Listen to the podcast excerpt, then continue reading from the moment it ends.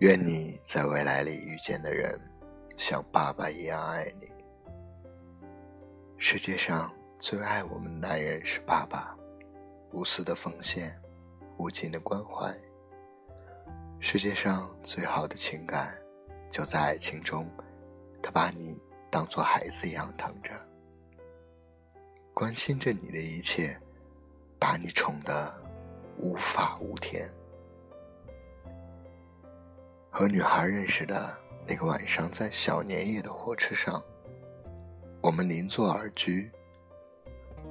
女孩的电话一会儿一个，可能是因为没戴耳机的缘故，电话里男声清晰可闻。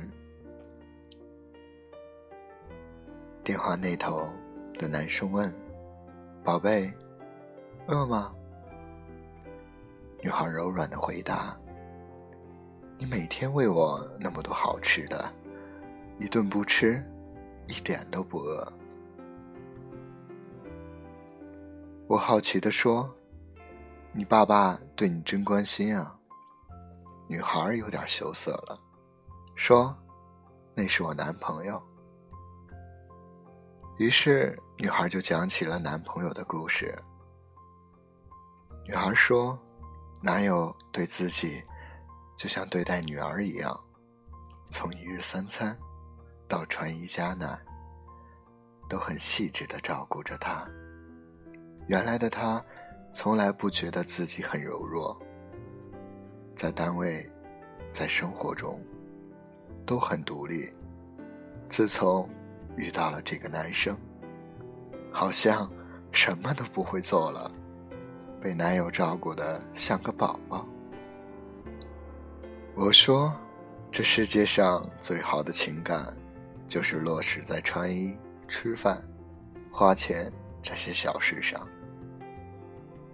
女孩就接着说，男友挣的钱，大多数花在了她的身上，给她买最好的大衣、最高档的礼物。虽然男友不是很富有，可是她却觉得。她过得像个公主一样。女孩说：“最让她感动的是，连卫生巾都会帮她去超市买好。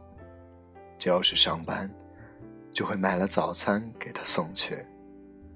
有一次上班晚了，男孩算着她到达的时间，买了热乎乎的牛奶和面包，在门口等着她。他说。”这一刻，在他眼里，男友是世界上最帅气的男人。在讲述这些的时候，看得出来女孩脸上幸福的光芒。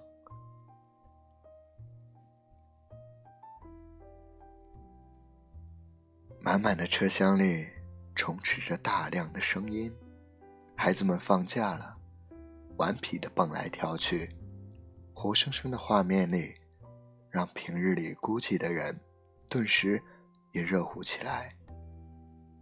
有一些暖心的人，不管走出多远，都会问候与关爱。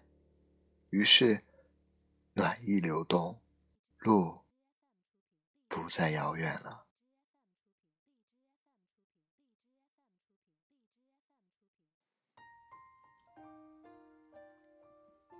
是啊，我们所谓的爱。不就是在点点滴滴中给予对方的滋养？有个人把自己宠得像个孩子，就说明他的真心。再有钱，不陪你吃一顿饭，也没多大意义。再帅气，眼里不能只有你，也是枉然。